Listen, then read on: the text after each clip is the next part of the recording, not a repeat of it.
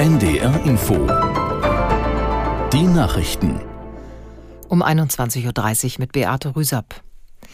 Kanzler Scholz hat Israel nach den terroristischen Angriffen durch die radikal-islamische Hamas Solidarität zugesichert.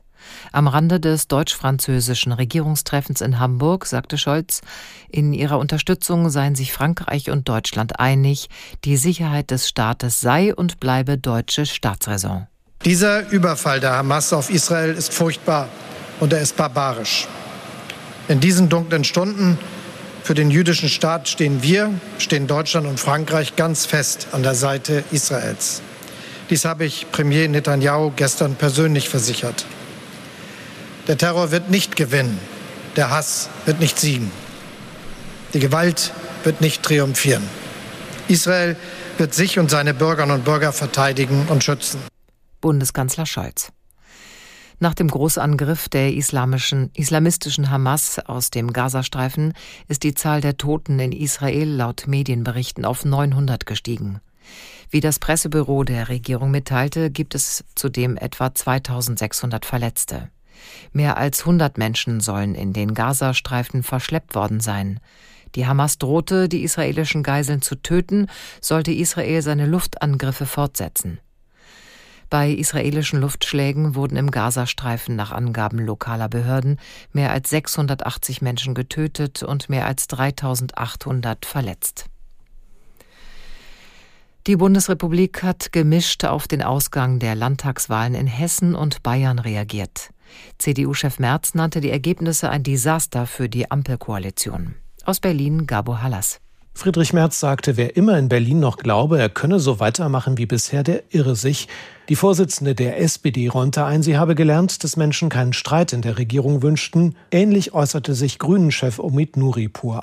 Es sei nötig, Vertrauen zurückzugewinnen. FDP-Chef Christian Lindner ist der Meinung, dass seine Partei in der Ampel die Schwerpunkte nicht sichtbar und glaubwürdig darstellen konnte. Die AfD hatte Rekordergebnisse erreicht. Parteivorsitzende Alice Weidel sieht darin ein klares Votum für eine Mitte-Rechts-Regierung. Sie wehrt sich gegen eine weitere Ausgrenzung der AfD. Der Bundestagsabgeordneten der Linken Wagenknecht droht ein Ausschluss aus der Partei. Zahlreiche Mitglieder hätten einen entsprechenden Antrag unterzeichnet, teilten die Initiatoren mit. Er sei bei der Landesschiedskommission in Nordrhein-Westfalen eingereicht worden. Wagenknecht habe mehrfache Aufforderungen, sich von Plänen zur Gründung einer neuen Partei zu distanzieren, missachtet, ebenso die Aufforderung, ihr Mandat zurückzugeben. Das Wetter in Norddeutschland. Nachts gebietsweise trocken, im Osten etwas Regen, stellenweise Nebel, Tiefstwerte 14 bis 10 Grad. Morgen bewölkt, neben trockenen Phasen Nieselregen, später freundliche Abschnitte 14 bis 22 Grad. Die weiteren Aussichten am Mittwoch heiter, in Küstennähe regnerisch 18 bis 24 Grad und am Donnerstag oftmals trocken bei 14 bis 17 Grad. Das waren die Nachrichten. NDR Info Intensivstation Satira Montagabend auf NDR Info. Ich bin Markus Schubert. Willkommen zurück. Wolfgang Grupp, der mit T-Shirts so reich geworden ist, dass er seine Maßanzüge und seine Morgenzeitung nur in Deutschland bügeln lässt, hat wieder eine verbindliche Ansage gemacht. Wenn ich zu allem Ja sage, egal ob zur Vier-Tage-Woche oder zur Work-Life-Balance, darf ich mich nicht wundern, wenn immer mehr gefordert wird. Und es wird noch besser, wenn einer zu Hause arbeiten kann, ist er unwichtig. Je mehr die Leute studiert haben, desto mehr Homeoffice wollen sie. Aber bei mir könnten sie sich dann auch gleich arbeitslos melden, weil sowieso keiner merkt, ob sie arbeiten oder nicht.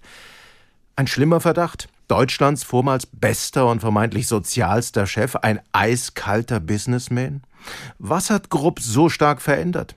Wir sprechen mit einem, der es wissen muss. Wir haben Grupps langjährigen besten Mitarbeiter im Marketing zu Hause besucht und ihn gefragt, warum er seit kurzem nicht mehr bei dem schwäbischen Modekonzern angestellt ist. Bohlardingen auf der Schwäbischen Alb. Hausbesuch bei einem Marketing-Idol.